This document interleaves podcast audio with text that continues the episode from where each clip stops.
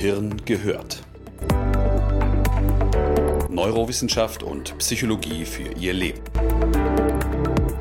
Ein Podcast von Dr. Volker Busch. Eine Meinung zu den Dingen zu haben und sie klug zu vertreten, ist ein besonders hohes Gut in einer freiheitlichen Gesellschaft. Pluralismus ist Grundpfeiler einer jeden Demokratie. Das beinhaltet unter Umständen noch Ansichten, die nicht dem Mainstream entsprechen und möglicherweise unbequem sind. Es ist etwas Wunderbares, dass wir in unserem Land mit so viel Freiheiten ausgestattet sind, sich verschiedentlich informieren, seine Meinung bilden und sie kundtun zu können. Dennoch verwechseln wir Informationen häufig mit Wissen. Ich bin immer wieder beeindruckt, gerade in der aktuellen Corona-Pandemie, wie schnell heute eine subjektive Expertise entsteht und wie schnell man zu einem Wissenden wird, nur weil man sich zu einem Thema ein paar Artikel in einer Tageszeitung oder in einem Newsfeed durchgelesen hat. Warum überschätzen wir unser Wissen und unsere Fähigkeiten im Alltag häufig so eklatant? Und warum ist es uns so wichtig, zu allem eine felsenfeste und unumstößliche Meinung zu haben und diese auf Biegen und Brechen auch zu verteidigen? Und wie können wir in einer so aufgeheizten und dauerempörten Gesellschaft stattdessen lernen, etwas behutsamer und besonnener mit der Verantwortung der eigenen Meinung und ihrer Äußerung umzugehen? Von all dem handelt der folgende Podcast.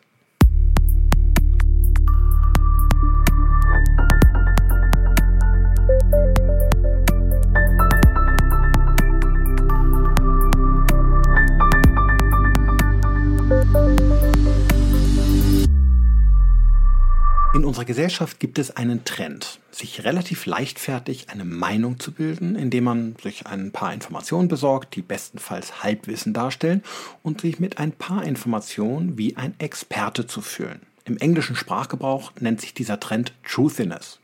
Gemeint ist also das sogenannte gefühlte Wissen, die Überzeugung, dass die eigene Wahrnehmung in jedem Fall stimmt, ohne dass dabei objektive Belege oder Fakten berücksichtigt werden, einfach weil es sich ebenso anfühlt. In einem Straßencafé belauschte ich neulich, ganz zufällig natürlich, eine junge Mutter, die ihre Kinder partout keinen Nasenschutz tragen ließ. Alle anderen Kinder drumherum trugen ihn. Ihre Freundin sprach sie darauf an. Sie entgegnete völlig entrüstet, es sei erwiesen, dass das Tragen einer Maske die soziale Entwicklung ihrer Kinder verhindere. Ihre Stimme wurde immer lauter, sie geriet merklich in Stress. Sie könne schließlich nicht verantworten, dass ihre Kinder emotional traumatisiert würden und schwere Schäden davontrügen. Puh, als ich das hörte, dachte ich bei mir, das ist ganz schön viel Meinung für so wenig Ahnung. Ich würde mich zwar selbst nicht zu einem der führenden Experten zählen, habe aber in der jüngeren Vergangenheit ein paar Arbeiten über menschliche Gesichtsmimik und die emotionale Entwicklung publizieren können. Und glauben Sie mir, ich habe extra nochmal nachgeschaut, nirgends, wirklich nirgends habe ich Literatur gefunden, die schwere Verhaltensauffälligkeiten bei Kindern durch das Tragen von Mund- und Nasenschutz für ein paar Stunden pro Tag auch nur ansatzweise hätte belegen können. Bitte nicht falsch verstehen, ich trage Masken keinesfalls gerne, auch wenn ich sie aktuell für sinnvoll halte. Unbequem? Ja. Nervig? Na klar. Ewig mit Maske im Eiscafé? Bitte nicht aber emotional nachhaltige Entwicklungsstörung? Ich bin immer wieder erstaunt, wie leichtfertig, aber gleichzeitig absolut überzeugt Menschen über wirklich komplizierte Sachverhalte urteilen, sei es die angesprochenen psychischen Traumata oder Stickoxidemissionen von Dieselmotoren oder Virusreproduktionszahlen, von denen sie überhaupt keine Ahnung haben. Der Autor Sebastian Herrmann hat in seinem Buch Gefühlte Wahrheit einmal recht treffend geschrieben, wir leben heute in einer kollektiven Illusion des vermeintlichen Verstehens. Das gefühlte Wissen erscheint mir mitunter wie eine kognitive Erkrankung, die große Teile unserer Gesellschaft ergriffen hat. Woher speist sich diese Illusion? Eine Meinung entsteht grundsätzlich aus einer Information und einer Emotion, die sie transportiert. Das Internet hat Meinungsbildung enorm beflügelt. Denn hier kommen wir besonders leicht und schnell an Informationen, die darüber hinaus emotional oftmals so geschickt aufbereitet werden, dass sie unsere Instinkte stärker ansprechen als unseren Verstand. Deswegen können Menschen beispielsweise auch Impfungen recht schnell als Werk des Teufels kategorisch ablehnen, weil sie auf YouTube ein rührendes Einzelschicksal über eine Impfkomplikation angeschaut haben, dafür jedoch im Gegenzug Millionen von Menschen ausblenden, die in den letzten Jahrzehnten durch Impfungen weltweit gerettet wurden. Die Meinungsbildung über Impfungen ist also von Emotionen wie Angst und Mitgefühl getragen. Das macht sie so kraftvoll. Und die innere Ablehnung, die dadurch entstehen mag, ist total verständlich und absolut menschlich. Aber sie ist sachlich falsch.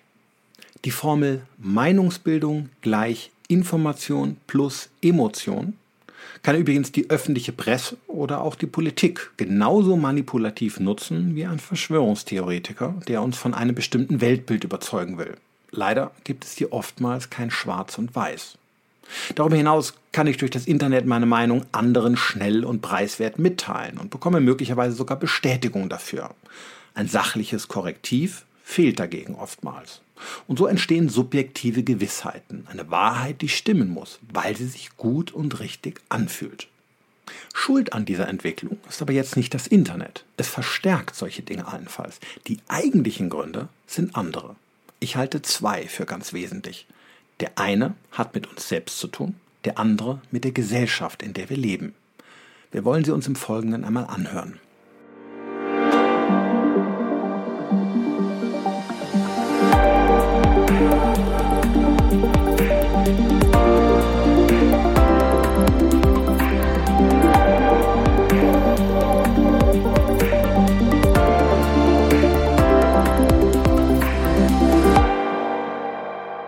Der Virus der Selbstüberschätzung. Der menschliche Geist ist ein echt toller Typ. Denn dank unseres Geistes können wir prinzipiell kritisch denken, logisch schlussfolgern, rechnen, planen und uns in andere hineinfühlen. Aber eins können wir nicht gut und konnten es auch nie, uns selbst einschätzen. Insbesondere wenn es um die eigenen Fähigkeiten oder Persönlichkeitszüge geht, liegen wir allzu häufig daneben. Positive Charaktereigenschaften halten wir bei uns beispielsweise für deutlich stärker ausgeprägt als bei anderen. Insbesondere die Eigenschaften, die wir selbst gerne hätten oder toll finden, nehmen wir uns gerne und das viel zu stark in Anspruch. Achtung, besonders erschreckend, auch unsere eigene sexuelle Ausstrahlungskraft überschätzen wir. Wir halten sie für höher, als sie ist. Das ist erstmal enttäuschend. Sie können also den obersten Hemdknopf wieder zumachen. Genauso überschätzen wir, wie andere mit unserer Meinung übereinstimmen. Meist denken wir, die anderen finden uns richtig klasse, wenn wir ein paar steile Thesen einfach mal so raushauen, möglichst lautstark natürlich. Eine Handvoll Likes in den sozialen Netzwerken scheint uns das rückwirkend auch zu bestätigen. Aber dass sich ein meist viel größerer Anteil an Menschen kopfschüttelnd abwendet, nehmen wir dagegen kaum wahr. Auch unseren Intelligenzquotienten überschätzen wir in aller Regel. Vor uns selbst stehen wir nämlich einfach besser da, wenn wir glauben, besonders klug zu sein. Sogar den Intelligenzquotienten des Partners halten wir für höher, als er ist. Vielleicht, weil es eben auch positiv auf uns selbst zurückfällt, wenn wir nicht den größten Vollpfosten abbekommen haben, sondern auch hier über dem Durchschnitt liegen. Für unsere Seele ist die Pole Position bei der Partnerwahl sehr beruhigend. Schauen Sie Ihren Partner also vielleicht nochmal ganz kritisch von der Seite an und prüfen Sie seine Intelligenz sicherheitshalber mal nach. Ich schicke Ihnen gern Test. Aber seien Sie nicht enttäuscht oder drohen mit einer Trennung, denn wie gesagt, Ihrer ist auch nicht so hoch, wie Sie glauben. Ich war übrigens auch am Boden zerstört von meinem eigenen Ergebnis, aber das ist ein anderes Thema. Zur Illusion der Überlegenheit neigen wir also häufig, was unser Wissen und unsere Fähigkeiten anbelangt, und zwar wir alle. Aber tatsächlich spielt unsere Persönlichkeit hier eine ganz wichtige vermittelnde Rolle. Zwei Studien aus Australien und Polen zeigten nämlich unlängst, dass insbesondere narzisstische und, Achtung, ärgerlich wütende Menschen ihre Intelligenz vergleichsweise stärker überschätzten. Bei ängstlichen oder introvertierten Menschen war es dagegen umgekehrt. Meist waren sie klüger, als sie von sich selbst dachten. Ich weiß nicht, ob äh, ehemalige Radiomoderatoren oder vegane Köche in die beiden Untersuchungen mit eingingen, aber die Studien helfen einem doch zumindest ein bisschen besser zu verstehen, warum oftmals gerade aggressive Wutbürger so erleuchtet wirken und dabei so unglaublich selbstsicher auftreten, sei es mit noch so absurden Weltbildern. Je wütender, desto krasser die Selbstüberschätzung. Aber jetzt kommt es noch eine Spur härter. Denn je inkompetenter wir sind, desto stärker wirkt sich dieser Effekt aus.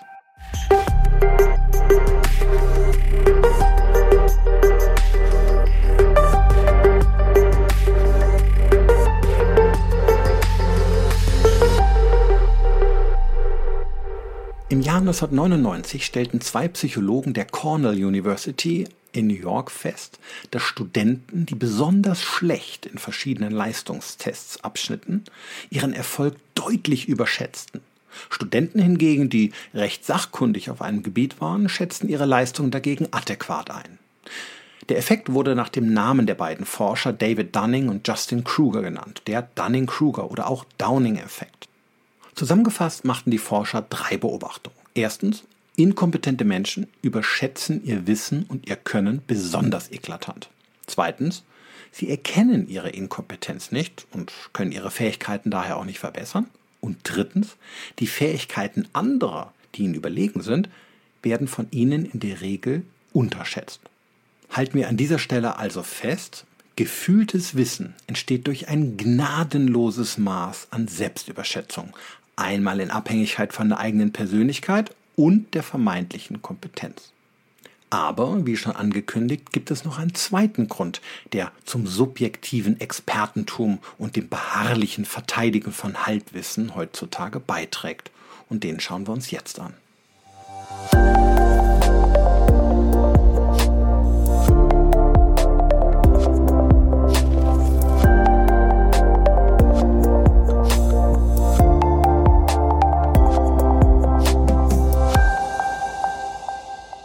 Der soziale Status, der Zement der Meinungsbildung. Denken Sie einmal an die klassischen Statussymbole der 80er und 90er Jahre zurück, in der Zeit vor dem Internet. Mein Haus, mein Auto, mein Boot, so hieß es zumindest mal in der Werbung. Statussymbole sind Objekte oder Verhaltensweisen, die den gesellschaftlichen Stand eines Menschen zum Ausdruck bringen. Die Statussymbole von einst sind heute übrigens eher unbeliebt, wie drei Experimente einer Arbeitsgruppe aus Michigan im Jahr 2019 zeigen konnten. Menschen, die damit protzten, wirkten weniger attraktiv auf ihre Mitmenschen. Dennoch jagen wir auch heute noch Statussymbolen hinterher. Es sind nur andere. Denn Statussymbole sind nicht beständig, sie ändern sich von Zeit zu Zeit. Heute heißen sie mein Wissen, mein Können, mein Lifestyle. Was hat man von der Welt gesehen? An welchen hippen Orten war man schon? Natürlich mit Rucksack. Welche berühmten Menschen kennt man? Welche bewegenden Geschichten hat man erlebt? Welche Sportarten beherrscht man? Was weiß man und kann man alles? Es geht heute also nicht mehr so sehr um den materiellen, sondern mehr um den sozialen Status. Anhand einer repräsentativen deutschen Stichprobe von über 2000 Probanden aus dem Jahr 2013 gehörte Bildung zu den höchsten Statussymbolen der Neuzeit. Wir wollen uns auskennen, wir wollen vernetzt sein, Informationen besitzen, am besten gleich selbst ein Experte sein. Und aus diesem Grund bedeutet die ständige Klugscheißerei von Menschen im Netz oder im Fernsehen auch erst einmal mächtigen Statusgewinn. Zeig mir, wie gut du Bescheid weißt und welche Meinung du vertrittst. Ich sage dir, wer du bist. Ein befreundeter Soziologe sagte mir einmal auf einem gemeinsamen Symposium, diese Auskennerei ist heute die neue Rolex. Ich fand die Aussage sehr treffend. Wenn nun aber ein Mensch eine sehr steile These vertritt, bei der es ihm eigentlich gar nicht so sehr um die Sache an sich geht, sondern um seine Selbstwerterhöhung, dann dient die Auseinandersetzung kaum noch der Lösungsfindung für ein Problem. Genau das sehen wir heute in den sozialen Netzwerken oder in den Talkshows im Fernsehen. In der Regel werden Diskussionen im Verlauf immer hitziger, bloß keinen Millimeter zurückweichen weil es den meisten gar nicht um die Sache selbst, sondern in einer medialen Gesellschaft wie der unseren mindestens ebenso viel um sich selbst geht. Wir dürfen uns hier gerne übrigens alle einmal, mich eingeschlossen, an die eigene Nase fassen. Wie oft haben wir schon Nachrichten aus einschlägigen Journalien zitiert, nur um für Aufsehen zu sorgen bei unseren Freunden am Stammtisch oder auf der Grillparty. Etwas, was nur so ungefähr stimmte, aber völlig ausreichend war, um erstmal Eindruck zu schinden.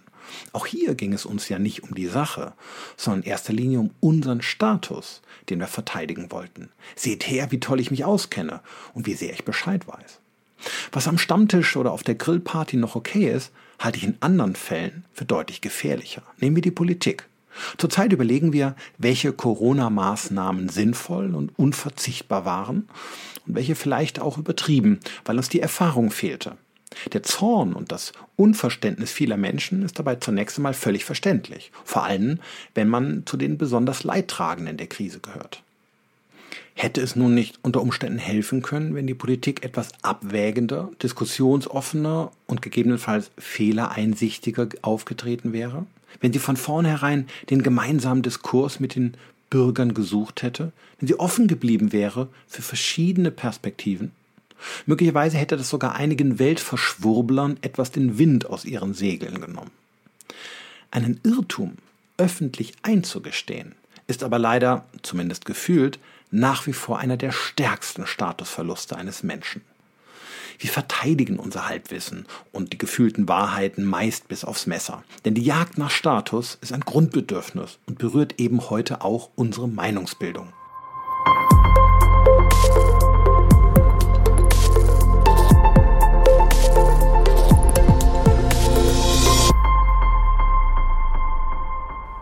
Um von seinem eingebildeten Expertenross herunterzukommen, braucht man manchmal im Leben eine Kalibrierung. Dann weiß man wieder, wo man tatsächlich steht.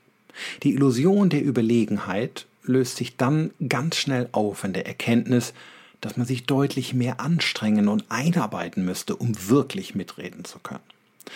Als ich 1998 mein zweites Staatsexamen ablegte, war ich vollgestopft mit Theorie und einer unglaublichen Arroganz gefühlten Wissens.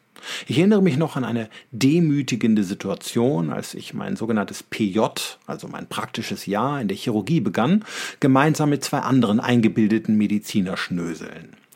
Der damalig verantwortliche Oberarzt stellte sich am ersten Tag vor uns hin und sagte uns, ich weiß, ihr denkt, ihr seid die coolsten, weil ihr das Examen geschafft habt, aber ich sage euch, ihr wisst nix. Und ihr seid auch nix. Selbst die Angestellten in unserer Küche wissen mehr Bescheid, wie der Laden hier läuft, als ihr. Also haut nicht auf den Putz. Denkt immer daran, ich bin hier der Number One Jesus Man. Ich bin da, wo das Licht ist. Ihr schweigt und lauft hinterher.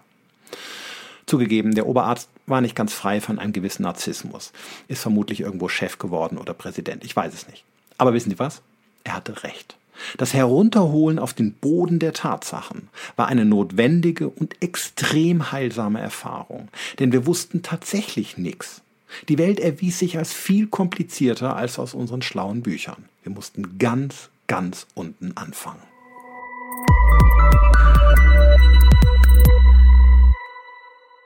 Für eine solche Kalibrierung hilft ein bekannt gewordenes Modell von Kompetenzstufen, die wir alle durchlaufen auf dem Weg zu einer wirklichen Expertise, wenn wir sie denn überhaupt jemals erreichen. Hubert und Stuart Dreyfus haben dieses Modell im Jahr 1980 etabliert. Es wurde im Laufe der Zeit mehrfach angepasst und immer weiter verbessert und ist heute immer noch die Grundlage vieler Lerntheorien. Nach diesem Modell gibt es fünf Stufen der Kompetenzentwicklung. Wir wollen sie uns einmal im Folgenden anhören. Damit das Ganze eine wertvolle Übung wird, überlegen Sie sich vielleicht im Vorfeld kurz eine Sache, von der Sie denken, sie seien der Karpfenteich-Hecht und ordnen Sie im Folgenden ganz ehrlich und kritisch diese Sache einer der nachfolgenden Kompetenzstufen zu. Falls Sie Verschwörungstheoretiker sind, Nehmen Sie gerne Ihr virologisches Fachwissen oder Ihren persönlichen Wissensstand über Bill Gates, den Sie gerne als Schuldigen anprangern. Seien Sie in jedem Fall ehrlich zu sich selbst und entscheiden ganz ohne Rücksicht auf Status und Selbstwert. Niemand disliked Sie hier. Versprochen. Kompetenzstufe Nummer 1. Novize. Hier sind wir absolute Anfänger. Es geht um Dinge, die wir nie getan haben egal wie einfach sie scheinen. Wir haben absolut keine Ahnung. Fragen Sie mich mal, wie man einen Keilriemen in einem VW-Bus wechselt oder ein feuchtes Betttuch mangelt. Die meisten Menschen sind die meiste Zeit ihres Lebens bei den meisten Dingen in diesem Stadium. Stadium oder Kompetenzstufe 2. Fortgeschrittener. Hier verfügen wir über erste Erfahrungen in einer Angelegenheit. Aber so wenige, dass wir jeden Tag mehr lernen, als wir bereits wissen. Spülmaschine anschließen, könnte man vielleicht als Beispiel nennen. Die meisten Menschen haben das vielleicht schon mal irgendwann irgendwo gemacht, klappt auch, wenn es nötig wird, aber man kann immer noch eine Menge lernen. Kompetenzstufe 3. Kompetenter. Das sind wir bei Tätigkeiten, die wir oft machen, wo eine gewisse Übung besteht, die dazu führt, dass uns Dinge leicht von der Hand gehen. Andere nicken anerkennt, denn nicht jeder kann uns hier das Wasser reichen. Ich würde hier mal das Grillen nennen. Ich bin kein Experte, gelingt mir aber recht gut. Manche Gäste kommen sogar wieder. Kompetenzstufe Nummer 4, versierter. Das sind wir schon nur noch auf speziellen Gebieten, in denen man sich wirklich zu Hause fühlt. Jeder hat sie zwar, aber es sind in der Regel maximal ein bis zwei Dinge. In diesen Bereichen erfasst man die Welt intuitiv. Man handelt also aus der Erfahrung. Kompetenzstufe 5, Expertise. Boah, hier wird die Luft echt dünn. Gemeint sind nämlich äußerst oft geübte Dinge, die so sehr in Fleisch und Blut übergegangen sind, dass man anderen sein Wissen und Können nicht mal mehr erklären kann. Das ist Expertise. Ich weiß gar nicht, ob mir hier zu mir selbst überhaupt etwas einfiele, denn es ist etwas wirklich Seltenes. Der Psychologe Anders Ericsson von der Universität Colorado schrieb in einer Publikation 1993, dass man ca. 10.000 Stunden Training benötigte, um Experte in etwas zu werden. Die genaue Stundenzahl konnte wissenschaftlich zwar nie belegt werden, aber orientierend darf man ableiten, Expertise braucht neben einem gewissen Talent vor allem Zeit, Geduld und Schweiß. Deswegen sind wir auch so selten Experte. Und wo haben Sie sich mit Ihrer Fähigkeit eingruppiert? Tatsächlich glauben viele Menschen heute dank ein paar Google-Treffer schon Experte in etwas zu sein, obwohl sie maximal Stufe 2 oder 3 erreicht haben. Der allergrößte Selbstbetrug gelingt uns aber als Novize. Hier reicht die Selbstüberschätzung oft bis an die Spitze der Tabelle. Expertise kann man weder herunterladen noch kaufen. Und Amazon liefert sie auch nicht innerhalb von 24 Stunden. Man muss sie sich erarbeiten. Und das ist anstrengend und braucht Zeit. Informationen stehen umfänglich bereit, aber echtes Wissen entsteht erst durch Erfahrung und Übung. Das macht wahre Expertise ja auch so kostbar. Etwas Demut vor den wenigen Experten, die wir in unserem Land haben, wäre also vielleicht angebracht. Selbstverständlich brauchen auch Sie ein Korrektiv, denn Irren können auch Experten. Aber das Misstrauen, mit dem Sie belegt werden, spätestens dann, wenn Sie Dinge äußern, die uns nicht gefallen, haben Sie nicht verdient.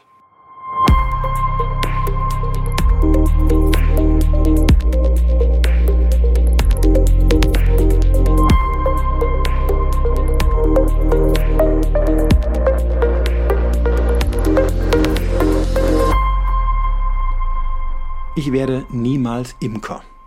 Und ich bin jetzt 48 Jahre alt, vermutlich auch kein Eiskunstläufer mehr. Sie sehen es ansonsten auf meinem YouTube-Kanal. Aber wissen Sie was? Das macht nichts, denn es gibt Menschen, die das besser können. Und die bewundere ich. Ich zolle ihnen Respekt und halte mich mit klugen Ratschlägen zurück. Wir alle können etwas dazu beitragen, dass Gesellschaft gelingt, jeder auf seine Weise.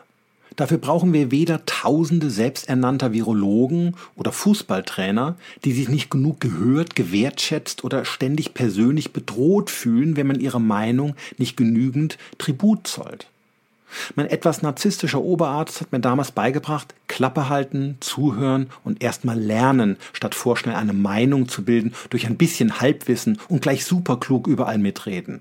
Alles andere hätte schnell gefährlich werden können, denn es ging um Patienten und nicht um meine Selbstwerterhöhung. Vielleicht sollten wir daher alle lernen, in unübersichtlichen Situationen zumindest einen kleinen Schritt zurückzutreten und uns etwas vorsichtiger äußern, wenn wir keine Ahnung haben. Es sollte uns keinen Status kosten, zuzugeben, dass wir in den meisten Dingen des Lebens Novize sind und es auch bleiben werden auch für unsere Streitereien, die wir aktuell in Bezug auf die Corona-Krise in den sozialen Medien, im Fernsehen oder im Parlament ausfechten, würde diese Form der Demut vermutlich zu mehr Sachlichkeit beitragen.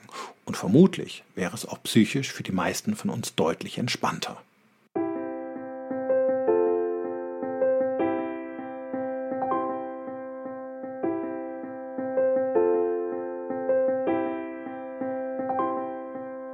Eine gute Gesprächs- und Diskussionskultur bedeutet, sich frei zu machen von Selbstüberschätzung und von Statusdenken. Die beiden Punkte, die wir besprochen haben. Denn beides vergiftet unsere Argumente. Bleiben wir stets kompromissbereit und gestehen Irrtümer ein, ohne Angst zu haben, dass es gleich peinlich wird oder uns ein Fehler Selbstwert kostet. Vergleichen wir uns nicht ständig mit Experten, sondern bewundern wir sie für ihre Kompetenzstufe, die sie erreichen konnten. Machen wir uns klar, dass es in den meisten Angelegenheiten des öffentlichen Lebens nicht direkt um uns selbst geht, sondern um unsere Gesellschaft im Ganzen, von der wir ein wichtiger und unverzichtbarer Teil sind, aber eben auch nur einer von vielen, um den sich nicht die ganze Welt dreht.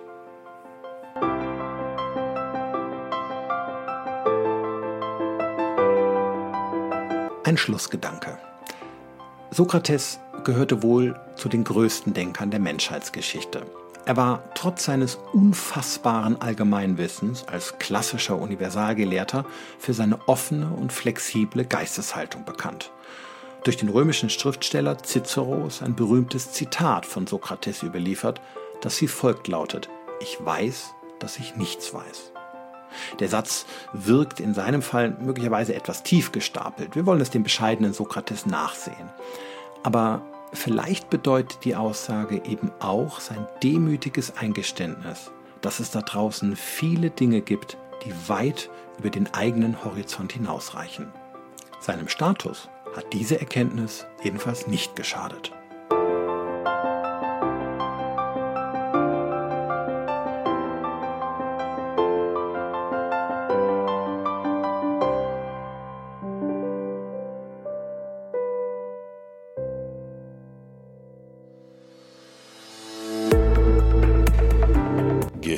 Gehört. Weitere Informationen auf www.drvolkerbusch.de